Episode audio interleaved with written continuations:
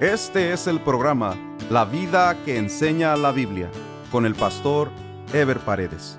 Un programa de reflexión bíblica sobre la manera que Dios espera que vivamos los cristianos, quienes estamos llamados a dar testimonio de nuestra fe en Jesucristo a través de nuestra manera de vivir. Continuamos con la serie El dominio de los sentimientos.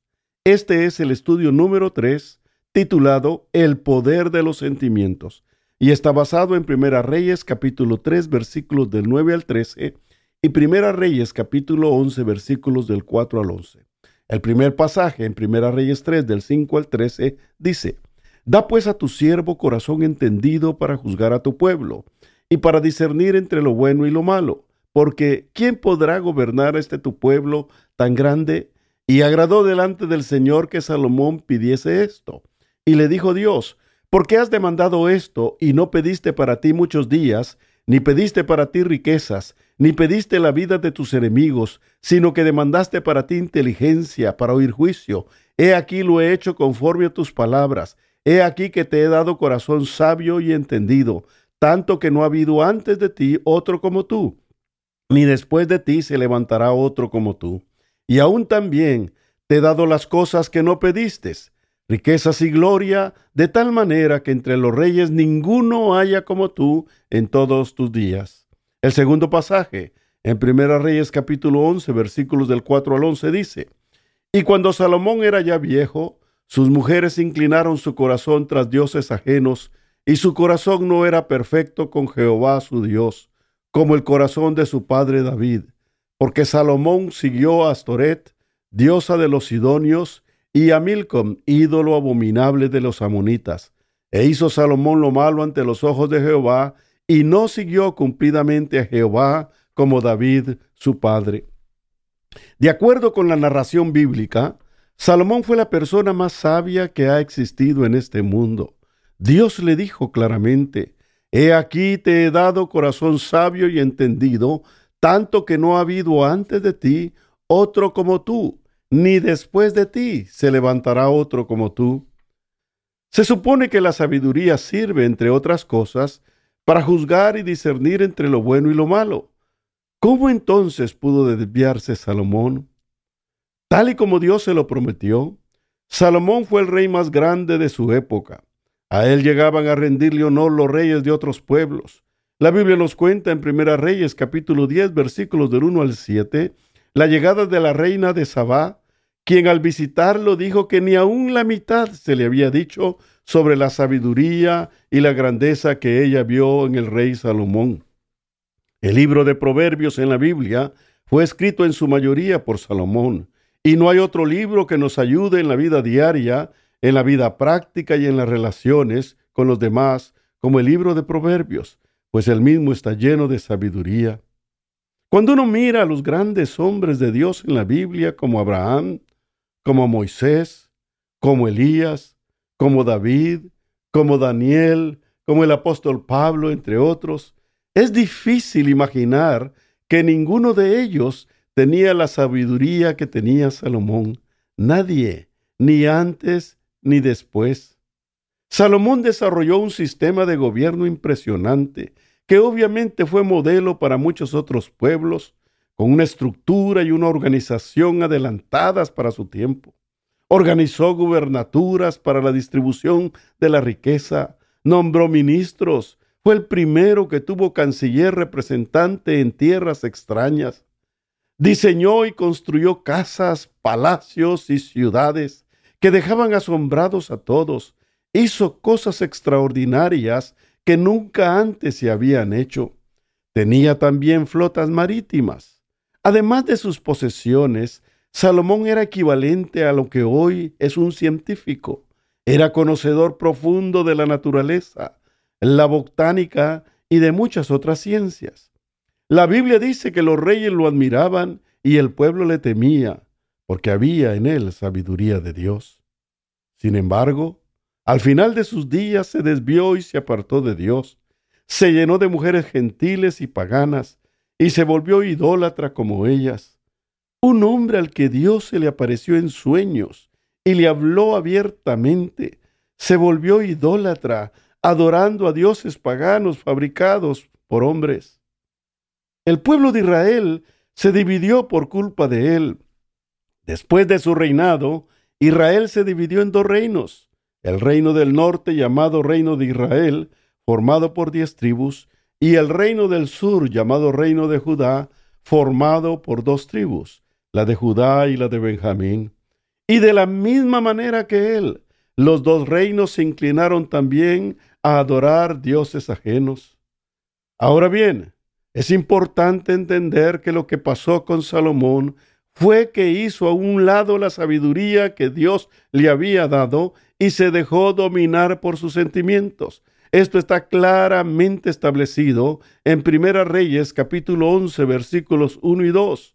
Ahí nos da la clave de la caída de Salomón cuando dice, pero el rey Salomón amó, además de la hija de Faraón, a muchas mujeres extranjeras, a las de Moab, a las de Amón, a las de Dom, a las de Sidón y a las Eteas, gentes de las cuales Jehová había dicho a los hijos de Israel, no llegaréis a ellas, ni ellas se llegarán a vosotros, porque ciertamente harán inclinar vuestros corazones tras sus dioses.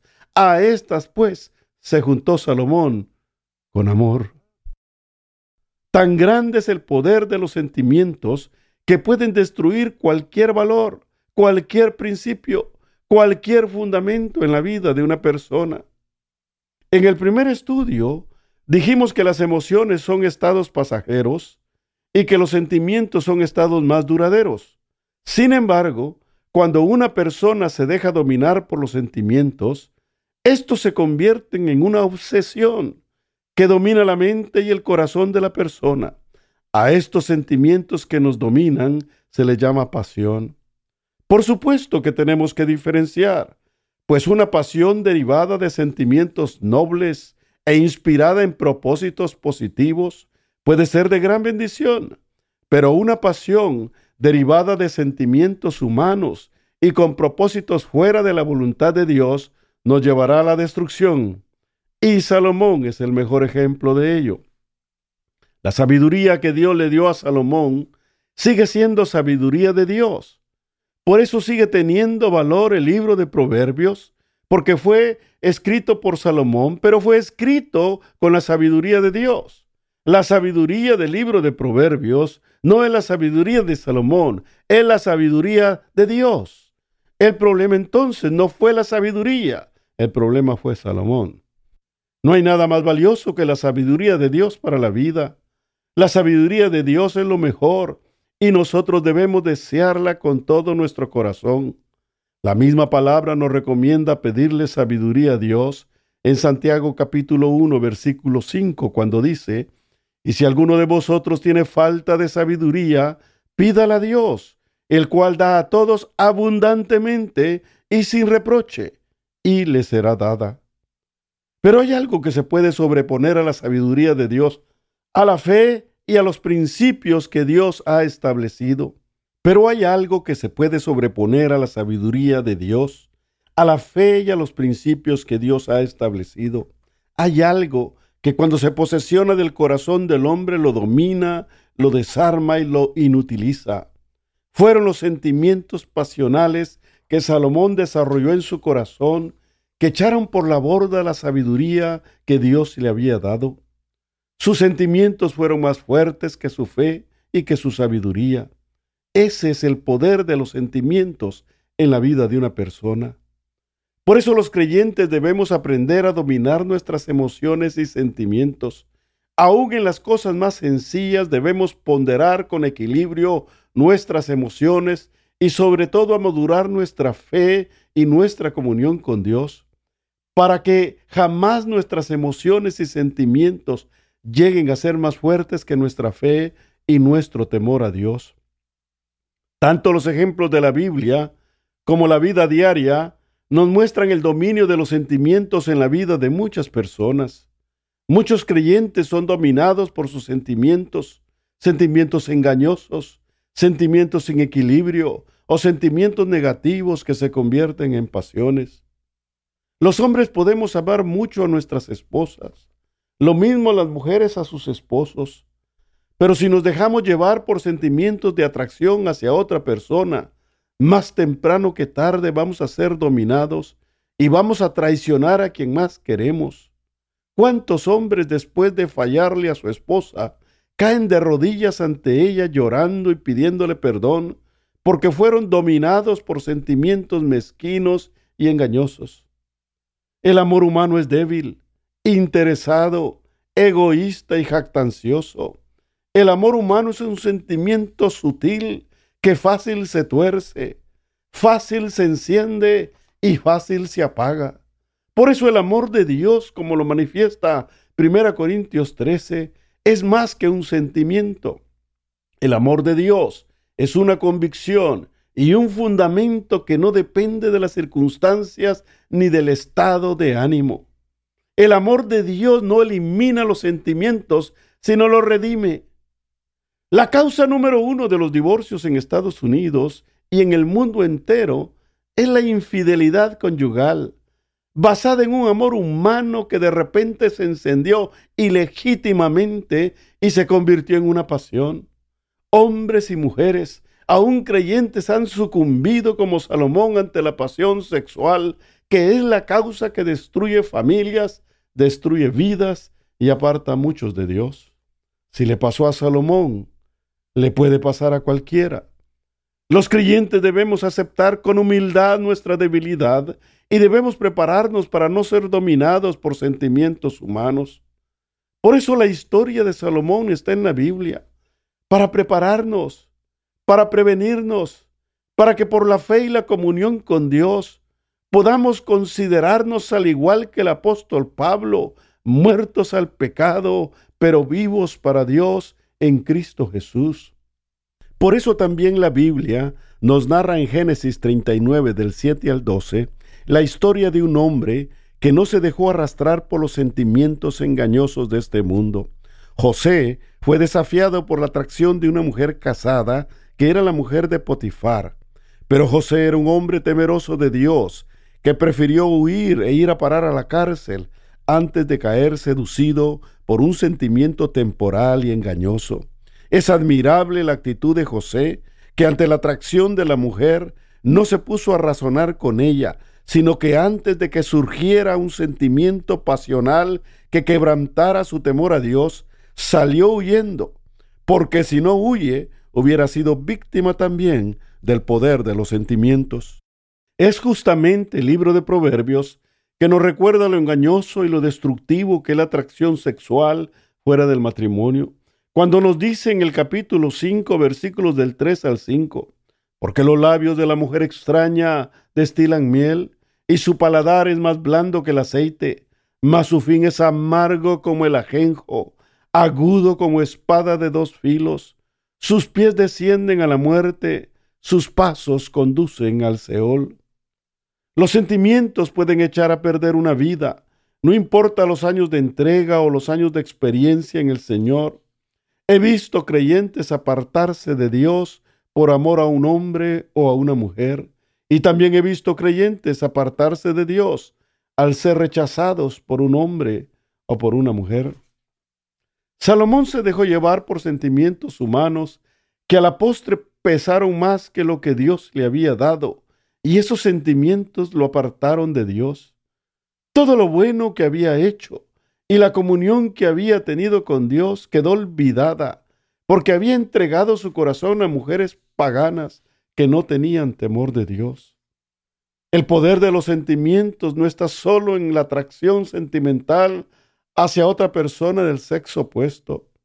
Muchas personas y aún creyentes están atrapados en su amor hacia las cosas materiales de este mundo.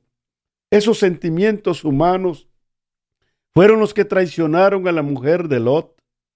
La historia que la Biblia nos narra en Génesis capítulo 19 ella despreció la salvación de Dios porque amaba más todo lo que había dejado en Sodoma. Eran más fuertes sus sentimientos hacia lo que había dejado que despreció la salvación de Dios, la que Dios le estaba ofreciendo, y murió por desear lo que había dejado atrás. También he visto a creyentes apartarse de Dios por amor al dinero, o por amor al trabajo, porque al igual que el joven rico que cuenta la Biblia, sus sentimientos hacia las cosas materiales son más fuertes que su fe en Dios. Aman lo que tienen o lo que quieren tener más que a Dios. Como dijo Jesucristo en Mateo capítulo 6, versículo 21, porque donde esté vuestro tesoro, allí estará también vuestro corazón. Salomón no solo rechazó la sabiduría que Dios le dio, sino que además rompió con todos los principios y valores divinos que él mismo había pregonado. De la misma manera, ¿cuántos padres han quebrantado su fe y sus principios por sus sentimientos, ya sea de encubrimiento o de sobreprotección hacia sus hijos? Otros han hecho daño irreparable por tener preferencias o favoritismos con los hijos. Los padres que tienen preferencias con los hijos hacen daño tanto al hijo o hija preferida como a los demás. Rebeca, la esposa de Isaac, en su favoritismo hacia su hijo Jacob, fue capaz de disfrazar a su hijo para que se pareciera a su hermano Esaú y así engañar a Isaac para que Jacob recibiera la bendición de la primogenitura. Jacob pagó las consecuencias con el odio de su hermano y con veinte años de trabajo, donde fue explotado y engañado por su mismo suegro. Todo por el sentimiento de favoritismo de una madre hacia su hijo. Las madres son la bendición más grande de los hijos, pero también pueden llegar a causar daño irreparable cuando no controlan sus sentimientos. El problema de un padre que es arrastrado por sentimientos de sobreprotección o de encubrimiento a la conducta de sus hijos es que no solo está consintiendo el pecado de sus hijos, sino que se hace parte del mismo. La Biblia nos narra en los primeros capítulos de Primera Samuel la historia del sacerdote Elí, quien llegó a ser rechazado por Dios por consentir el pecado de sus hijos Ofni y Finés, quienes murieron a mano de los filisteos como juicio de Dios. Y luego fue el propio Elí el que murió al nomás escuchar la noticia de sus hijos. Los sentimientos pueden dominar a cualquiera, no importa su posición, su experiencia, pues aún siervos de Dios en la Biblia y en la historia han desviado sus principios y sus fundamentos de fe por sus sentimientos hacia sus hijos o sus seres queridos. El pecado de Elí, el sacerdote, fue que mantuvo en el sacerdocio a sus hijos a pesar de su pecado, porque sus sentimientos de padre pesaron más que su compromiso con Dios. Muchos nos enteramos del caso del hijo de un reconocido siervo de Dios que murió de la enfermedad del SIDA. Obviamente se llegó a hacer público que el hijo era homosexual. Cuando este siervo habló de la condición de su hijo, defendió a su hijo diciendo que era posible que una persona naciera en ese estado. Podemos amar a nuestros hijos, pero no podemos identificarnos con su pecado. La Biblia dice claramente en Génesis 1.27, y crió Dios al hombre a su imagen, a imagen de Dios lo creó, varón y hembra los creó. Pero hay creyentes y aún ministros que negocian las verdades bíblicas para mantenerse vigentes y populares ante un mundo liberal cada vez más desafiante. Los creyentes debemos estar preparados para el rechazo, porque las verdades eternas de Dios van más allá de la temporalidad de este mundo y más allá de las pasiones humanas. Una verdad bíblica es una revelación, y una revelación de Dios o se acepta o se rechaza. No es una teoría que se pueda cuestionar, ni mucho menos una idea que se presta para conjeturas humanas. No hay idea ni sentimiento humano que pueda cambiar una verdad bíblica. La experiencia de Salomón es una experiencia para reflexionar, para prepararnos y prevenirnos de no ser dominados por sentimientos humanos. Una de las maneras de evaluar nuestra fe y madurez espiritual es cuando somos capaces de dominar y sujetar nuestros sentimientos para hacer prevalecer los principios y valores eternos que Dios nos ha revelado en su bendita palabra. Cuando una persona está dominada por los sentimientos o por una pasión negativa, todo lo que hace está en función de los impulsos provocados por ese sentimiento o por esa pasión, quedando su fe y su convicción doblegados por el poder de sus sentimientos. Los cristianos vivimos bajo el temor de Dios, no bajo el temor de los sentimientos, porque el dominio que los sentimientos pueden ejercer sobre una persona es la fuerza más grande que utiliza Satanás para tratar de destruir a los cristianos. Y los creyentes que viven un cristianismo emocional son presas fáciles de Satanás en su lucha contra de la fe. Pero los creyentes que hacen prevalecer su fe, sus convicciones y su temor a Dios encima de sus sentimientos, se constituyen en columnas de la verdad ante un mundo corrompido por el pecado y dominado por los sentimientos. En el próximo estudio de la serie El dominio de los sentimientos, estaremos hablando de la madurez y el equilibrio en la vida. Nos vemos en el próximo estudio. Dios le bendiga. Este fue el programa La vida que enseña la Biblia con el pastor Ever Paredes. Este programa fue patrocinado por la iglesia La Puerta Abierta, ubicada en Irvine, en el condado de Orange, California. La iglesia La Puerta Abierta transmite uno de sus servicios por YouTube. Si desea ver la transmisión con los mensajes del pastor Ever Paredes, vaya a nuestro sitio de internet, lapuertaabierta.com y haga clic en transmisión en vivo. O directamente a YouTube y escriba LPA en vivo, los domingos a las 10.30 de la mañana. Si desea mayor información, escriba al correo electrónico info arroba lapuertaabierta.com.